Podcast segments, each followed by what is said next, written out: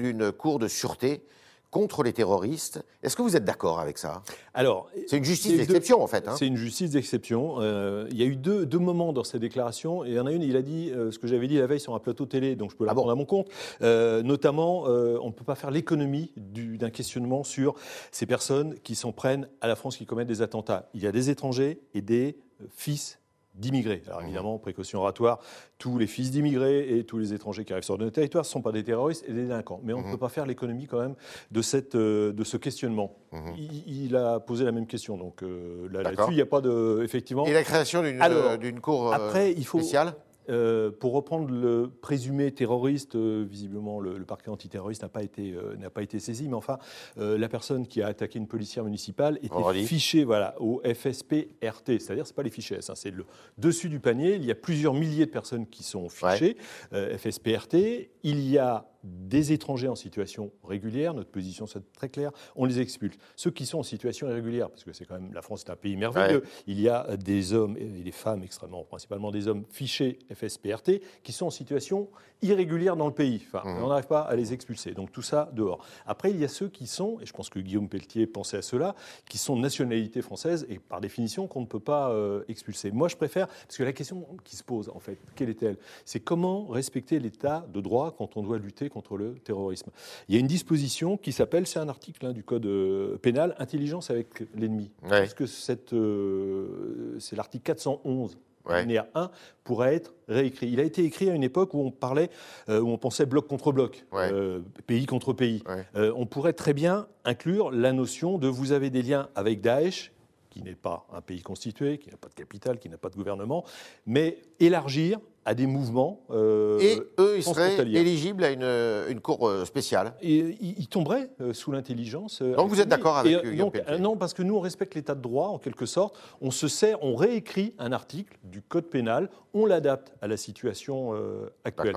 Et ça sera constitutionnel, puisqu'on réécrit une loi. De mémoire, il y a même une proposition de loi qui avait dû être déposée en juin 2018 à l'Assemblée qui n'a pas abouti. Donc réécrivons ce qui existe déjà, améliorons le contenu de, cette, de cet article de, loi sans forcément passer par une justice qui aurait face à elle le Conseil constitutionnel. Et dernier point de ce que disait Guillaume ouais. si j'ai la mémoire exacte, il parlait de référendum. Nous, on est pour le référendum. Alors, je sors de cette application stricte à laquelle il faisait mention. Mais, en général, pour le, référendum, sur, des grandes questions, des grandes questions, il faut consulter les Français. Donc vous invitez Guillaume Pelletier à venir euh, rejoindre le Rassemblement national, non? Mais je pense qu'on a, Il en vient d'ailleurs. Il était au Front National. Bon, je ne vais pas parler, je ne suis pas son porte-parole. Et, voilà, je clôt le, débat. Mais Eric Ciotti a des propos sensés. Euh, Morano a des propos euh, sensés. Quand Guillaume Pelletier euh, fait le même constat que j'ai pu avoir sur un plateau télé la veille, sur le questionnement face à, ces terroristes. ben voilà, libre à lui vous comprenez, Vous comprenez que ces propos heurtent d'une certaine façon les Républicains et notamment le président des Républicains, M. Christian Jacob. Ça veut dire que les Républicains eh ben, euh, finalement, euh, le noyau dur n'est pas euh, prêt de, venir vers, sur vos terres. Quoi. je vais laisser les électeurs déjà venir nous rejoindre à, l'occasion des élections régionales et puis de la, de la, présidentielle. Vous savez, je crois qu'en juin, tout le monde est d'accord, en, 2017, il y a eu un, grand tremblement de terre. Et puis comme dans chaque tremblement de terre, après, il y a des secousses. Là, on est en train de voir ces secousses et les immeubles continuent de s'effondrer. L'immeuble LR est en train de s'effondrer. Euh, il y a ceux qui viennent nous rejoindre parce que ce sont des patriotes sincères, ils ont la France chevillée au cœur. Puis il y a ceux qui sont plutôt euh, Alors, européens, qui sont plutôt libre-échangistes, euh, etc. Eux, ils vont chez Macron. Vous, vous êtes donc vous avez quitté le journalisme pour épouser justement la politique à travers le, le, Rassemblement national. Ça veut dire que la droite, telle que vous la concevez vous, cette droite-là, elle est incarnée par le Rassemblement national et Marine Le Pen aujourd'hui? Absolument, mais ça va au-delà au de la droite. Je parlais de 2017. Je crois qu'on le, le, match, en quelque sorte, est instauré. Il y a les, les patriotes contre les mondialistes. Ouais. Euh, voilà, on se. Ça veut dire que Macron n'est pas patriote. Ah, je pense qu'il est plus mondialiste que patriote. Souvenez-vous de ses discours de 2017. Le régalien n'avait pas sa place. C'était la start-up nation, la nation pro-business. Le multiculturalisme, c'est très bien. Le vivre ensemble, c'est très bien. Je pense que quand on tient ce discours, on n'est pas forcément patriote. Moyennant quoi, il y a un an, là, il nous a dit on est peut-être allé un petit peu trop loin dans la mondialisation. Il va falloir retrouver notre souveraineté. Pas française, évidemment, on ne va pas rêver, mais au moins européenne. Alors, ce débat que vous, dont vous, que, vous évoquez entre patriotes et mondialistes, on voit que dans beaucoup de régions euh, françaises, eh ben, effectivement, le Rassemblement national peut être en position mmh. de gagner la région. Et il y a une région euh, qui vraiment, euh, et c'est historique, n'arrive pas à être une terre d'élection, je dirais, pour le Rassemblement national, c'est l'Île-de-France. Comment vous l'expliquez, ça? Ah, Je pense que c'est L'Île-de-France, c'est Paris, d'ailleurs. Oui, c'est sociologique. Euh, je relisais le, livre, très bon livre de, de Jérôme Fourquet, Archipel français.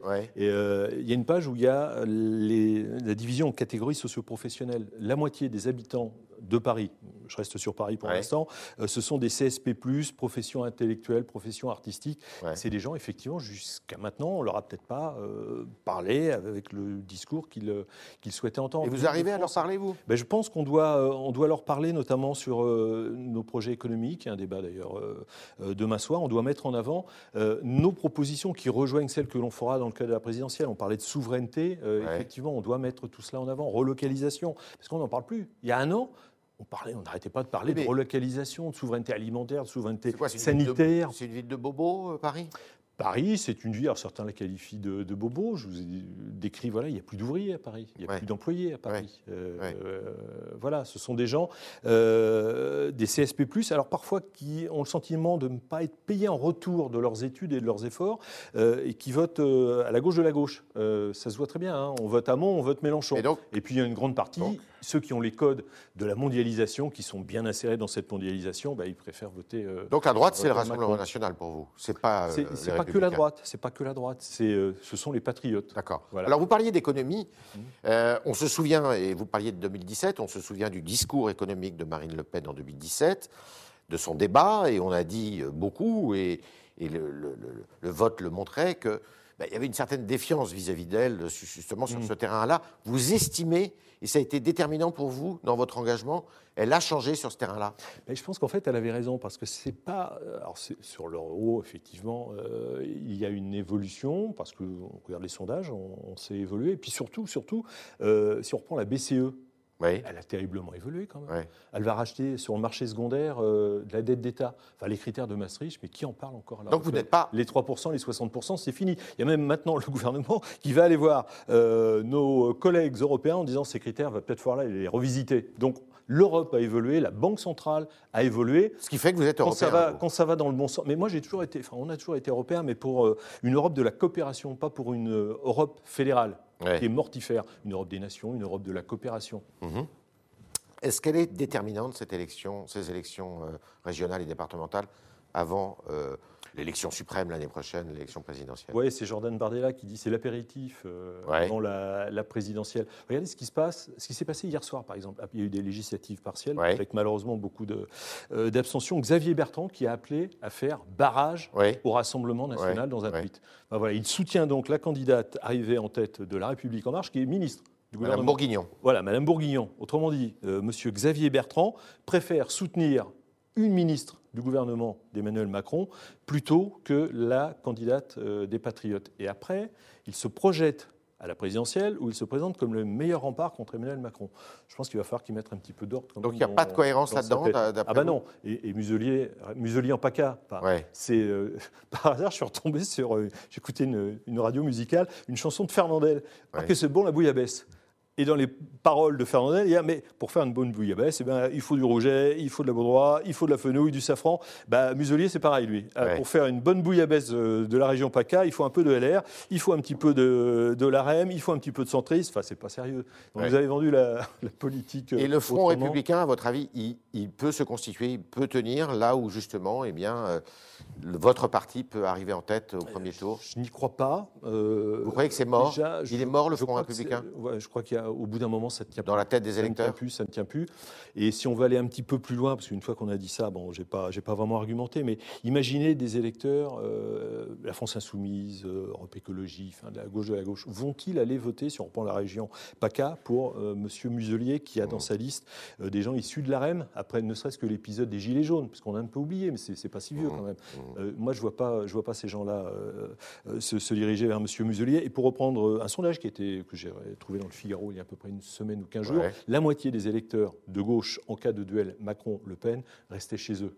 S'ils le font pour la présidentielle, je pense qu'ils le feront pour les. Et une petite partie voterait pour le Rassemblement national. Et une partie voterait pour le. Ben oui, mais euh, voilà. Et d'ailleurs, vous, posiez la question. L'ouverture va juste à, la, à, la, France Insoumise, puisque M. Cotarac vient de la France Insoumise et c'est la tête de liste en région, Rhône-Alpes-Auvergne. Hein. Je le connais, euh, comme beaucoup de nos têtes de liste, et c'est euh, quelqu'un de très bien. Est-ce que, votre avis, l'ouverture du Rassemblement national à des personnalités de la société civile, à des gens qui viennent d'autres formations politiques, on pense à M. Mariani, mhm. euh, elle est vraiment engagée là ah ben, il y a de plus en plus de gens qui, euh, qui rejoignent le, Rassemblement national, même s'ils ne prennent pas leur carte directement. Hein, parce parlait de Thierry Mariani, il euh, M. Garot, c'est la droite. Vous, vous êtes euh, encarté Moi, j'ai pris ma carte au mois de septembre dernier. Alors que vous étiez encore journaliste, mais... Oui, mais enfin, je pense qu'il y a beaucoup de journalistes qui ont une carte d'un parti politique, tant que ça ne se voit pas à l'antenne, enfin, je, à l'antenne ou dans, dans, dans, un écrit, je vois pas où est le problème. Il y, en, a beaucoup. Hein. Vous vous engagerez dans la présidentielle derrière Marine Le Pen?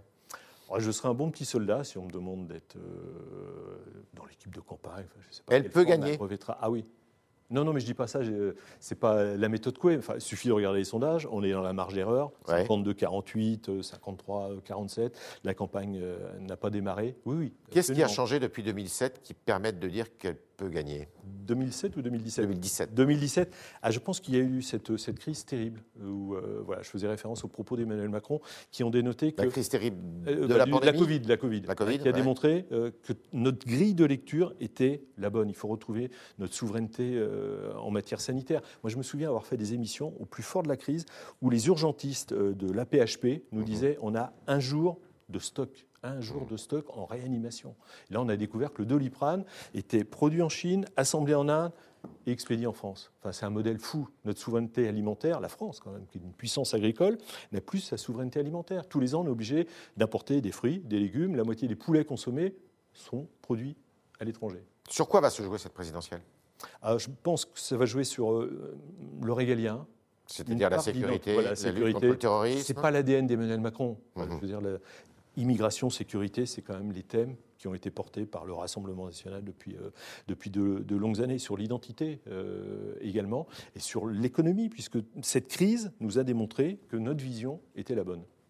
On est avec euh, Philippe Ballard ce matin au Talk du Figaro et on continue avec vos questions, chers internautes, qui sont posées par Sacha Beckerman.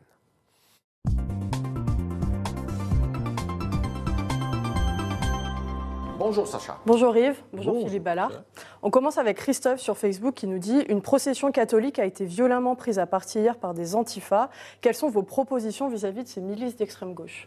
Alors, euh, j'ai vu ça. Euh, effectivement, la presse n'en est pas euh, fait Le Figaro énormément. Fait, absolument, et, merci. il y a également Christian Zimmermann qui est notre euh, tête de liste en, Alsace, aux côtés de Laurent Jacobelli, qui a été euh, mis à terre et roué de coups par un député Les Républicains. Euh, une plainte a été déposée, c'est M. Catin qui l'a agressé. Donc pour répondre directement à cette question, je pense que c'est pseudo-milices, je vais les appeler ainsi, euh, antifa, euh, qu'on retrouvait dans les manifs euh, gilets jaunes, avec une dextérité et une liberté d'action, moi qui m'a toujours étonné. Je pense que si on donne l'ordre à la police, aux services de renseignement, de les serrer, comme l'on dit dans le langage policier, on peut très bien y arriver.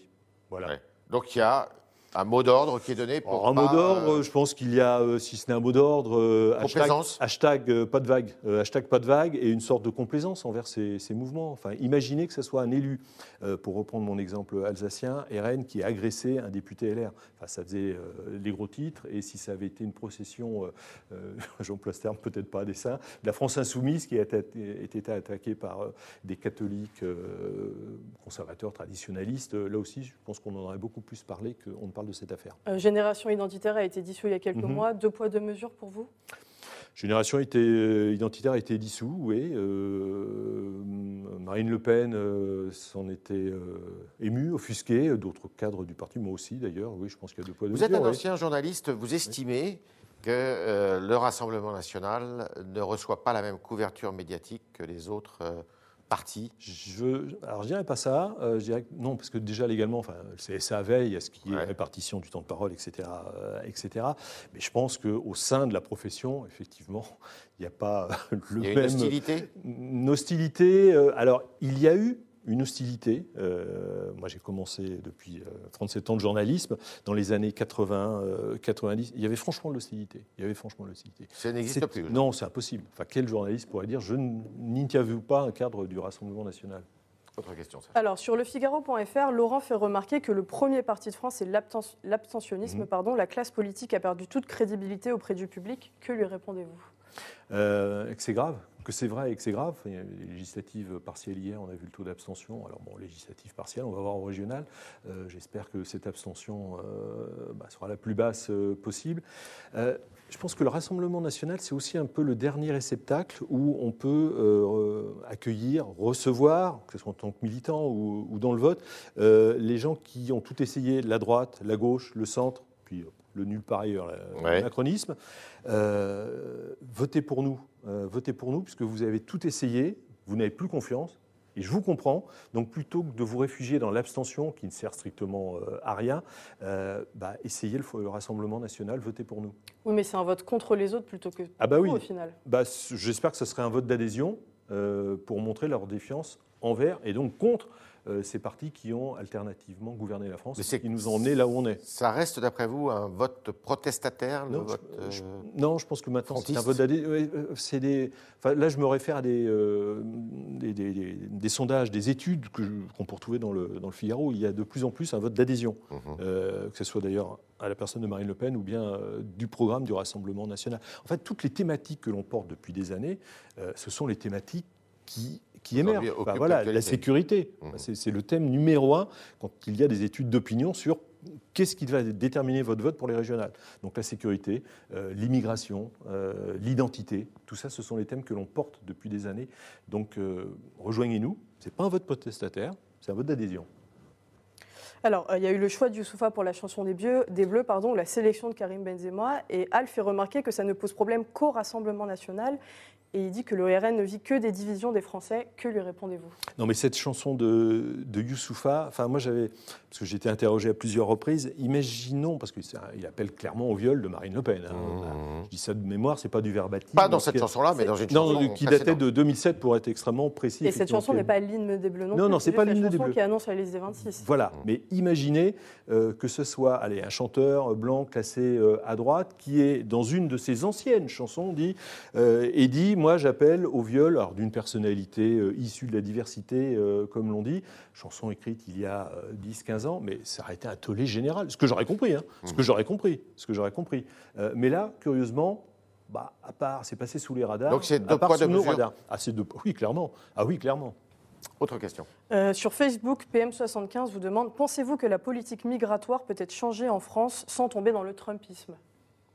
Alors, il faudrait avoir la définition du Trumpisme, mais je pense qu'on peut. Nous, on est pour un moratoire euh, sur l'immigration, comme d'ailleurs euh, Michel, Barnier. Barnier eh oui, vous voyez, comme quoi, euh, tout le monde nous rejoint. C'est pour ça qu'on parlait de. songe à la candidature en, île voilà, à, la présidentielle. Euh, comme quoi, je pense que la bataille des idées, euh, on l'a gagnée. Il y a de plus en plus de votes d'adhésion, pour reprendre cet exemple de politique migratoire.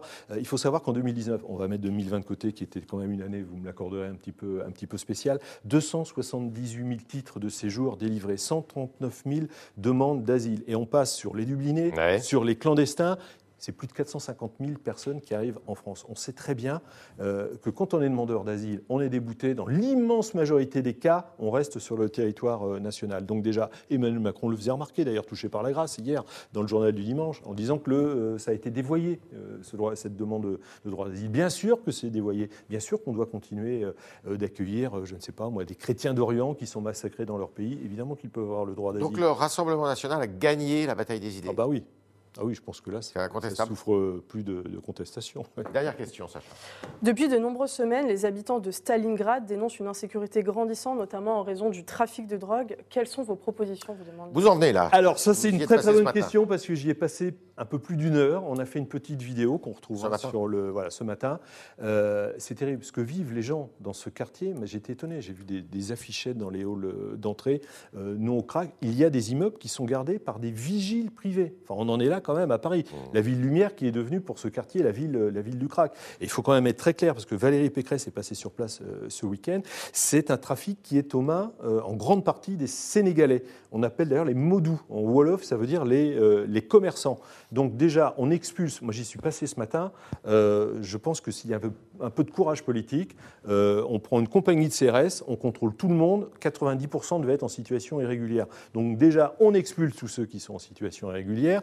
Pour ceux qui sont vendeurs et surtout consommateurs, mais parfois ils font les deux en même temps, obligation de soins, obligation de soins et le temps qu'il faut. Là, Mme euh, Madame Pécresse euh, distribue des seringues et euh, la gauche nous parle de salle de shoot. Quand on parle de salle de shoot, on a démissionné. Voilà, on organise. Madame Pécresse distribue des seringues. Oui, 50 000 euros. C'est dans le budget. Merci Philippe Ballard. Merci, beaucoup, d'avoir répondu à toutes nos questions, aux questions des internautes qui étaient posées ce matin par Sacha Beckerman. Merci Sacha. Et puis évidemment, à demain, si vous le voulez bien.